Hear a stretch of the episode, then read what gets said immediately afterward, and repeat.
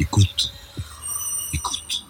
Bonjour, mon invité aujourd'hui est Celso Amorim. Celso Amorim a été ministre des Affaires étrangères de, du président Lula, ministre également de la Défense de la présidente Dilma Rousseff et il est maintenant en France où euh, il fait un petit séjour et nous profitons de ses lumières et les étudiants d'IRISUP profitent de son enseignement.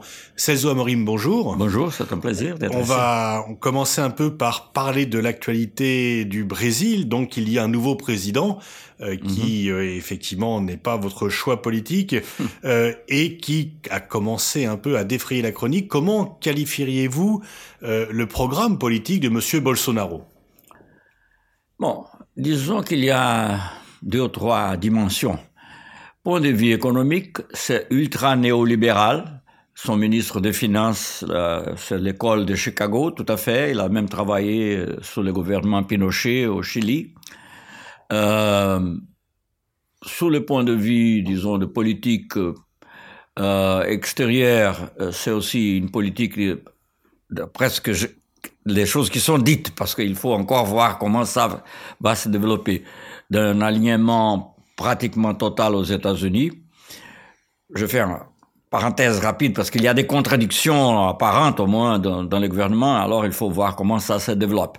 Mais de toute façon, c'est là un alignement euh, euh, complet avec les États-Unis, avec un, un fort contenu idéologique, euh, bien qu'il dit que justement il veut éviter des biais, biais idéologiques, mais c'est justement une vision euh, qui s'approche beaucoup de quelques pays euh, en Europe euh, centrale, orientale ici, euh, et du monsieur Trump. Euh, alors, euh, enfin, euh, je n'hésiterai pas de dire que son idéologie à lui est d'extrême droite. Ça ne veut pas dire que tout le monde dans le gouvernement est d'extrême droite et qu'il n'y aurait pas de, de, de tension. Du politique, du point de vue de, de la politique antérieure, enfin jusqu'ici, euh, comme vous savez, il est à l'hôpital parce qu'il a eu une opération. Alors, c'est difficile de savoir exactement comment il va, euh, si on prend, comment il va, quelle va être son attitude réelle. Euh, si on prend des choses qui ont été dites euh, dans la, campagne, on, serait très effrayé. Mais il y a au moins l'espoir, aussi à cause de quelques autres membres du gouvernement qui sont, disons, plus prudents, je dirais comme ça, euh, que des choses qu'il a dit, ce sont des choses de campagne, qui ne, ne sera pas tellement comme ça. On ne sait jamais, ça, il faut attendre. Est-ce qu'il n'y a pas un risque pour le Brésil de perdre l'impact qu'il avait sur la scène internationale? Vous avez été ministre des Affaires étrangères du Brésil lorsque le Brésil euh, concentrait tous les regards. C'était le pays émergent, c'était un pays qui avait un rôle très important au sein des BRICS, qui ouvrait les ambassades, qui avait une politique étrangère très active. Est-ce qu'il est concevable pour un pays comme le Brésil de suivre la politique étrangère de Donald Trump et de ne pas avoir une politique autonome? ce n'est pas concevable, hein, je dirais. Et ça, c'est étrange, même du point de vue, c'est pas seulement en comparant avec Lula, même si on compare avec euh, Cardozo, si on compare avec les gouvernements qui ont précédé, même avant la démocratisation, je dirais même que le dernier gouvernement militaire euh, ont été moins alignés aux États-Unis euh, ou à quelqu'un, enfin, ont été plus indépendants que ce qui est dit maintenant euh, par le président et le ministre des Affaires étrangères. Ce qui va se passer en réalité, je ne sais pas. Je donne un exemple euh, justement de cette tension qui existe au gouvernement. C'est la question du changement de l'ambassade du Brésil euh, de, de, Tel Aviv pour Jérusalem, en Israël, euh, qui est, disons, la même chose qu'a fait euh, Trump, Monsieur Trump. Euh, C'était pendant la campagne, l'actuel président a dit que qu'il le ferait. Après ça, euh, on a dit, le ministre des Affaires étrangères a dit, oh, ça sera fait, on ne sait pas quand, mais le vice-président, qui est en général, quatre étoiles, euh, il, dit que non, ça, il faut attendre, on ne sait pas, parce qu'il y a aussi une réaction dans ces cas-là. Euh, il y a deux types de réactions. Il y a des gens qui disent non, le Brésil a toujours suivi les normes de l'ONU et euh, il faut respecter les résolutions du Conseil de sécurité, etc., etc. Il y a d'autres qui sont, disons, moins euh, voit la chose pas sous, un angle, disons, éthique ou, politique même, mais ont un intérêt économique. Euh, le, euh, euh, le, monde arabe, enfin, pris en, en, en ensemble, et même si l'Iran n'est pas arabe, mais enfin, comme le monde musulman, ils achètent, ils sont le principal, les, les principaux acheteurs, enfin, de, de, de viande, euh, de, de, du poulet. Et, il y a eu déjà des actions, par, exemple, l'Arabie Saoudite, euh, qui n'est pas nécessairement un pays de gauche ou ultra-libéral du point de vue politique, tout le contraire, mais quand il s'agit de cette question euh, d'Israël et Palestine, ils ont une position, ah, bon, disons, je ne vais pas entrer dans cette analyse maintenant, mais enfin, au moins, euh, du point de vue ostensible, très, très, euh, très ferme. Euh, ils, ils, ont déjà menacé de ne pas acheter euh, la viande brésilienne. Ils, font, ils, ont, ils ont fait des allégations de, de, de caractère sanitaire, mais de toute façon, on sait qu'en réalité, c'est pas ça. Il y, a, il y a, un autre dossier important. Un, exemple. Hein. Oui, euh, on pourrait poursuivre, hein, prendre un autre exemple, c'est l'attitude par rapport euh, aux BRICS. La constitution de ce groupe a été un moment important pour le développement international du Brésil, pour sa visibilité internationale. Or, M. Bolsonaro a euh, s'est un peu engagé à chasser la Chine du Brésil. Est-ce que euh, les BRICS, l'avenir des BRICS est euh, compromis ou est-ce que là aussi, entre les déclarations de campagne et la réalité, vu l'importance de la Chine dans l'économie brésilienne, il devra faire marche arrière Et est-ce qu'il pourra finalement se tenir à mi-chemin entre M. Xi Jinping et M. Trump euh, Encore là, il faut euh, à nouveau dire qu'il euh, y a des contradictions dans le gouvernement. On voit des déclarations qui, étaient beaucoup anti-chinoises. Euh, Monsieur Bolsonaro a même visité Taïwan, qui est le péché majeur du point de vue de Pékin, n'est-ce pas? Avant d'être élu, évidemment. Et euh, mais il y avait toute cette attitude. Il y a eu même des déclarations du ministre des Affaires étrangères aussi que le marxisme euh, maoïste, euh, capitaliste, chinois, je ne sais pas, est une grande menace pour le monde occidental. Je vois votre livre sur le monde occidental et ça, ça me rappelait immédiatement ces déclarations.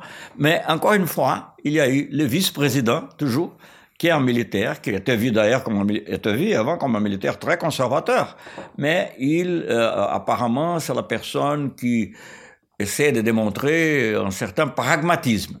Alors en même temps, euh, plus ou moins en même temps que des déclarations comme ça étaient faites, il recevait déjà dans le, je sais pas si c'était le premier jour du gouvernement ou juste avant la, la, la, prise du pouvoir, mais de toute façon, il recevait une délégation chinoise. Euh, pour euh, euh, et l'ambassadeur de Chine. Alors, euh, je pense qu'il y a des éléments qui sont dans les discours, comme M. Trump aussi, hein, ça se passe quelquefois, et qui en réalité peut-être ne serait pas tellement euh, radical. Enfin, c'est que de mon point de vue, je suis plutôt préoccupé, c'est surtout avec la situation interne au Brésil. Bon, la politique extérieure aussi. je pense que toutes les initiatives qu'on avait prises euh, vont, vont, vont, subir euh, un processus de déconstruction. Mais c'était déjà le cas depuis deux ans, depuis que oui, Temer était président. Justement, pour être pour être pour être fair, comme on dit, euh, être juste, euh, ça a commencé avec le gouvernement Temer déjà, euh, mais disons d'une façon moins militante. C'était une chose qui s'est passée comme ça, sauf peut-être dans le cas du Venezuela, mais même dans le cas du Venezuela, euh, le gouvernement Temer a pris de, de, des actions que je, avec lesquelles je ne suis pas d'accord, tout à fait, mais d'une façon moins agressive, je dirais. Euh, mais par exemple, l'intégration sud-américaine ou latino-américaine, ça, ça n'est plus une réalité. Enfin, c'est que euh, je ne sais pas, enfin c'est difficile, il faut spéculer sur ça, mais euh, Washington a démobilisé cette intégration euh, un peu comme la fin de la guerre froide, sans, sans un tir, n'est-ce pas, mm-hmm. sans, sans, without a shot. Et, et maintenant, ça, c'est même, disons, tout à fait euh, euh, difficile de, euh, de penser à cette intégration. Parce que le ministre des Finances, par exemple, a dit que le Mercosur n'est pas une priorité. Il a dit comme ça à, une journaliste argentine, et, d'ailleurs il a dit aussi pour la journaliste argentine, ça c'est le côté, disons, mou du gouvernement. Il est néolibéral, mais il n'est pas nécessairement, disons. Alors que le Mercosur a été créé avant l'arrivée de Lula au pouvoir. C'était oh donc un héritage bien antérieur. Au euh, commencement de, la, démocratisation. qui est plus un projet national qu'un projet partisan. Vous avez travaillé de très près avec Lula. Qu'est-ce que ça vous fait de le savoir en prison? Ça, c'est très triste. C'est très difficile d'imaginer euh, un Brésil euh, qui soit en paix avec euh, lui-même, euh, le peuple, euh, pacifiquement avec lui-même, avec Lula en prison. J'étais avec lui il y a trois semaines. Enfin, je, l'ai visité trois fois pendant cette période. Il est une personne impressionnante du point de vue des résistances psychiques, même physiques. On le voit, après cinq minutes, on a l'impression qu'on on continue une conversation qu'on avait commencée la semaine antérieure. Mais évidemment, c'est une grande injustice et c'est vraiment la chose qui le, que le Comment le vit-il, le fait euh, de n'avoir pas pu euh, se présenter aux élections alors qu'il était donné gagnant et de voir euh, ce qu'un adversaire politique, mais qui est plus qu'un adversaire politique, hein, qui est, qui est l'antithèse de son projet politique, comment vit-il le fait d'être en prison et de voir Bolsonaro occuper la présidence? Lula est une personne très spéciale, enfin un homme qui a appris à lire, je ne sais pas, avec 10 ans ou quelque chose comme ça, euh, qui a été, euh, il a, euh, mais il a une curiosité intellectuelle. Il était en train de lire la, dernière fois que j'étais là, il y a trois semaines, comme je dis, euh, euh, il, a, il était en train de lire ce, ce, livre qui est assez à la mode maintenant dans l'américain, qui s'appelle Comment la démocratie meurt, n'est-ce pas? How democracies die. Euh, et c'est sur, surtout sur, Trump, n'est-ce pas? Pas seulement Trump, Brexit, euh, Cambridge Analytica, tout ça. Mais et, et, il voyait, disons, ce qui s'est passé au Brésil, c'est exactement la même chose, enfin, que, Trump a fait. Euh, non, je pense que, disons, euh, évidemment, il est très déçu avec cette situation. Mais je pense que la, chose qui est pour lui très très euh, dur, c'est le manque de justice. Euh, le fait qu'il a été condamné par des choses qu'il n'a pas fait, euh, des choses qui d'ailleurs seraient ridicules si on compare avec les accusations qu'il y a sur d'autres politiciens qui sont tout à fait libres. Et, et, et, et cette difficulté de, de, de, de, cette impossibilité de réussir à prouver euh, son innocence, c'est peut-être la chose qui, qui, qui, qui fait mal. Vous, aviez dit dans, dans une euh, réunion interne à, à l'IRIS que il y avait auparavant des coups d'État militaires au Brésil, qu'il y a maintenant des coups d'État judiciaires, et effectivement, le juge qui a mis euh, Lula en prison est devenu ministre de Bolsonaro. Donc ça peut un peu paraître curieux. Ça du tout. Il faut, ça, ça, ça dispense des commentaires, évidemment, parce que, et d'ailleurs, lui-même, il a dit plusieurs fois qu'il jamais serait lié à la politique. Euh, évidemment, il y avait même des photos de lui avec des leaders de, de, l'opposition, euh, y compris quelques-uns qui, ont, qui, ont, sur lesquels il y a des accusations très fortes. Enfin, mais toujours, il a dit non, je ne veux pas parler pour la politique. Et maintenant, il a accepté cette, ce poste. Enfin, ça. L'ancien ça, ça, ça, ça, ça, explique tout. Explique tout. L'ancien président euh, qualifié de centre-gauche, euh, Fernando Henrique Cardoso, l'ancien président brésilien, euh, a dans un interview au Monde euh, dit qu'il n'avait voté ni pour Bolsonaro ni pour Haddad parce que Haddad était le candidat de Lula et grosso modo, il justifie un petit peu dans son interview la présence de Lula en, prison. Est-ce que cette interview vous a surpris ou choqué? Ça m'a surpris, je, pense. Évidemment, dire que Cardoso est de centre-gauche, c'est peut-être faire une moyenne sur, sur qui il sera et ce qu'il a été. Enfin, je ne sais pas. Euh, il, il, était un leader important du point de vue de la démocratisation au Brésil, surtout entre les intellectuels. Je te, je, je, je, vous raconte une histoire très, rapidement. Euh, quand Lula a été élu, j'étais collègue de Cardoso parce que la première fois que j'étais ministre, évidemment, il était un ministre plus senior que moi, mais la première fois que j'étais ministre, il était ministre des Finances. Et moi, j'étais ministre des Affaires étrangères dans le gouvernement de Itamar Franco, qui a remplacé Collor lorsqu'il y a eu un impeachment. Et la première personne que j'ai appelée quand Lula a emporté les élections, c'était Cardoso, pour le féliciter, de dire, bon, vous avez la démocratie, je pensais à l'époque, euh, la démocratie au Brésil est consolidée. Je pourrais jamais m'imaginer 20 ans avant, pendant le gouvernement militaire, que vous, Cardoso, Fernando, je l'appelais comme ça, euh, devienne président, de, euh, pourrait devenir président, euh, et en même temps que Lula serait le successeur. Je considérais que c'était une une grande victoire à lui aussi, comme démocratisation. Alors, et même, enfin, j'ai rencontré Lula et Cardoso, les deux, dans une situation euh, assez triste. C'était à l'époque de, de, la mort de la, de la femme de, de, de, Lula. Et quand ils étaient dans les dialogues, il y a un certain moment où je vis qu'ils parlaient. Euh, il y a l'impeachment de Dilma avait déjà euh, était en cours déjà. Était, était, déjà fait. Mais alors, j'ai dit, j'ai vu le deux et je lui ai dit, vous deux ensemble, vous devrez rendre l'espoir au peuple brésilien. Parce que j'avais beaucoup d'espoir, Cardoso comme un démocrate. Alors, euh, je peux comprendre qu'il qu'il pouvait soutenir un autre candidat comme euh, Alckmin, je ne sais pas. Mais entre Bolsonaro et, et, et Haddad, c'est tout à fait impossible et incompréhensible. Et je pense qu'il y a, je ne sais pas, enfin, je ne, je ne vais pas entrer dans de, des interprétations psychologiques, mais c'est très étrange, euh, cette, euh, cette, euh, ces ressentiments, on peut dire comme ça, je ne sais pas, contre le PT contre Lula, qui est très fort. Et quand en réalité, si on pense à Cardozo, à l'époque, elle était centre-gauche, c'était plus proche du PT que, je ne dirais même pas que de Bolsonaro, mais que d'autres candidats.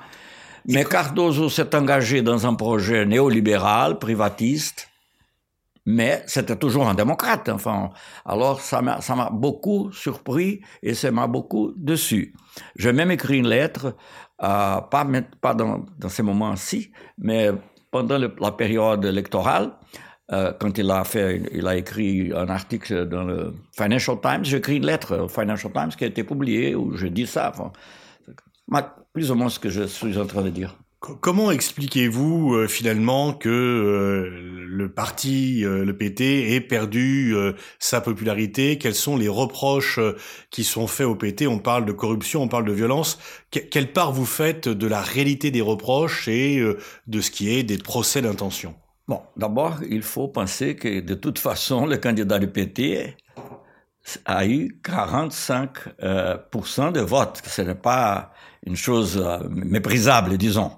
Euh, qu'on a élu 4 Surtout ou 5 en. Se, hein? en se présentant au dernier moment. Oui, au dernier moment, une personne qui n'était pas tellement connue du, du, grand public, surtout hors de São Paulo.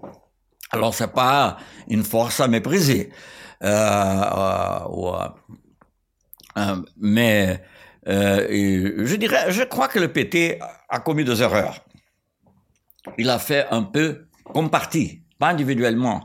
Je n'écoute pas une histoire d'enregistrement des gens du PT. Même Lula, enfin Lula, on parle d'une petite ferme qui est qui n'est pas lui, euh, l'appartement il n'a jamais acheté. La, la raison pour laquelle il a condamné, c'est un appartement qu'il n'est pas lui, qui n'appartient à personne de sa famille, où il n'a même pas été, euh, sauf une fois pour visiter, euh, et même d'une façon un peu presque, je ne suis pas juriste moi-même, mais enfin reconnu qu'il n'y a pas euh, l'accusé, qu'il aurait reçu cela sans qu'il y ait un acte, euh, un acte en portugais on dit acte de officio, un acte de gouvernement, acte d'office qui soit imputable. Il a dit que c'était le juge, ce qui est maintenant le ministre de la Justice, a dit que c'était, disons, euh, un cadre général de corruption. Alors, on a employé euh, des méthodes qui ne sont pas les nôtres, pas de, la juste, euh, de, droit romain, qui est notre tradition. On a employé des méthodes qui sont plutôt anglo-saxons, euh, et injustement, de toute façon, et dans mon opinion, enfin je parle, c'est mon opinion personnelle, mais, mais il y a l'opinion de beaucoup de juges, y compris ici en France, de, de, de, juges assez, assez connus, euh, en France, en Espagne, en Italie. Euh, euh, on a d'abord trouvé l'accusé, le criminel, et après on est allé pour voir quel était le crime. parce que c'est une chose incroyable. Euh, ce sont des réformes d'un appartement, comme je dis, qui n'a pas jamais appartenu à lui, qui n'a pas appartenu à personne de sa famille, ou une personne de sa famille a dormi un seul jour ou une seule nuit. Et en même temps, il n'y a pas de lien. C'est incroyable. Et on ne pourrait pas concevoir qu'on ferait une favorisation à une compagnie pour des choses de millions de dollars, de centaines de millions de dollars, en échange pour quelques réformes à un appartement qui, qui n'appartenait pas. Ce sont des choses comme ça. Mais en disant cela, euh, je crois que dans les choses de fonds de, fonds de campagne, fonds, fonds électoraux, peut-être le PT a fait. Je ne connais pas les détails, je ne peux pas parler avec autorité sur cela, mais il est, il est bien possible qu'il y a eu aussi des, des, des, erreurs qui ont été, ont été commises. Euh, mais pas différent de, de, ce qui se passe avec les autres partis. Seulement pour finir. je, pardonnez-moi. Euh, je pense qu'il y a une haine au PT, mais pas à cause de ça. Le, le PT est accusé, et même euh, objet de haine, pas par euh, ses erreurs, mais par ses vertus. Euh, justement parce qu'il a fait, euh, il a travaillé pour, pour la justice sociale, pour l'amélioration des pauvres, pour les quotas pour le, le, les noirs de l'université. Euh, tout ça a, disons, vraiment euh, dérangé, disons, un peu le, le, les gens, les gens riches qui n'étaient pas, les gens riches de classe moyenne qui n'étaient pas coutumés à ça. Alors, les accusations de corruption qui sont les mêmes à peu près, même moins, euh, plus petites, mais disons à peu près les mêmes qu'il y a sur l'autre partie, ça a justifié cette haine. Ça, a permis de dire non, je, je hais le PT, pas à cause des pauvres qui, qui sont en train de monter, mais à cause de la corruption. Mais ça ne s'applique pas aux autres partis. Alors c'est ça qui a été créé et évidemment a été très bien exploité, au commencement par les grands médias. Les grands médias ne s'attendait pas que, que cette, cette, ces accusations à Lula et au PT, à la fin, euh, d'une façon ou d'une autre, atteindraient aussi tous les autres, toute la politique, et qu'une personne presque inconnue euh, devienne euh, président. Est-ce que vous pensez que Lula va purger toute sa peine ou est-ce qu'il peut être libéré Quels sont les éléments qui sont en votre possession? Bon, euh, il faut toujours euh, croire et avoir l'espoir, n'est-ce pas? Il y, a, il y aura euh, euh, brièvement, un peu de temps, un, un jugement par un nouveau jugement, euh, un jugement de substance par le, le Comité des droits de l'homme, qui est l'organe du traité du pacte des droits civils et politiques parce que ça, son droit de défense a été, disons, restreint. Euh, ce passé-là pourrait avoir une influence. Il y a quelques recours qui sont encore euh, à être jugés au mois d'avril, je ne sais pas. C'est difficile, mais alors il faut, il faut essayer. Il y a une autre euh, campagne, je profite pour le dire aussi, de, de, de président Lula pour, comme euh, prix Nobel de la paix. Ça a été initié, pas par un Brésilien, ça a été initié par Pérez Esquivel, qui est un prix Nobel de la paix lui-même, argentin, qui est un activiste des droits de l'homme euh, droits humains, il faut dire, mais euh, enfin, en français c'était droits de l'homme, droits humains, qui a été, bon, disons, il y a eu une espèce de, de, pétition, euh, je ne sais pas comment dire en français, en manifestation, qu'il y a eu plus de 500 000 euh, signatures. Euh, ça, ça n'est pas la demande officielle. La demande officielle est plus limitée, mais de toute vous, façon. Vous demanderiez à la France de demander que la France demande officiellement la libération de Lula. Ce que vous attendez du, des gouvernements européens qui se sont prononcés euh, pour un dirigeant au Venezuela Est-ce que vous attendez d'eux qu'ils demandent la libération de Lula? Je ne sais pas, les intérêts quelquefois sont, euh, seraient très bien, hein, seraient très bien. Euh, nous avons organisé un séminaire au Brésil avant même, la, non, c'était avant les élections, Lula était déjà en prison. Euh, il y a des personnalités importantes comme Dominique de Villepin, qui n'est pas un gauchiste, euh, mais d'autres anciens premiers ministres européens comme Zapatero et D'Alema sont allés, aussi intellectuels comme Noam Chomsky. Euh, tous ces gens vont là parce qu'ils savent que le Brésil est important pour l'équilibre mondial, enfin, ça sera l'objet de ma conférence, important pour l'équilibre mondial, pas décisif peut-être, mais important, et euh, euh, que la libération de Lula est partie d'une pacification du Brésil. Lula, c'est un peu Mandela, mais après, après, son élection, d'accord. Est-ce que vous ne craignez pas que entre l'élection d'Obrador au Mexique et celle de Bolsonaro au Brésil, le Mexique prenne la première place en Amérique latine? Je ne crains pas parce que c'est pas une chose à craindre. Je pense que c'est très bien que le Mexique a élu, euh, a élu euh, Obrador, euh, Lopez Obrador, AMLO comme on l'appelle. Mais enfin, c'est évident que le Brésil n'a aucune condition d'être, disons, d'avoir une leadership. Le Brésil aura une influence, évidemment. Mais même dans ce cas du Venezuela, si on lit par exemple ici les nouvelles, ils disent les États-Unis, le Brésil, bah. Mais euh, euh, enfin, c'est qu'il y a... Et ça, c'est ce que, disons, dans mon opinion, l'état profond aux États-Unis, c'est pas seulement Trump. Hein.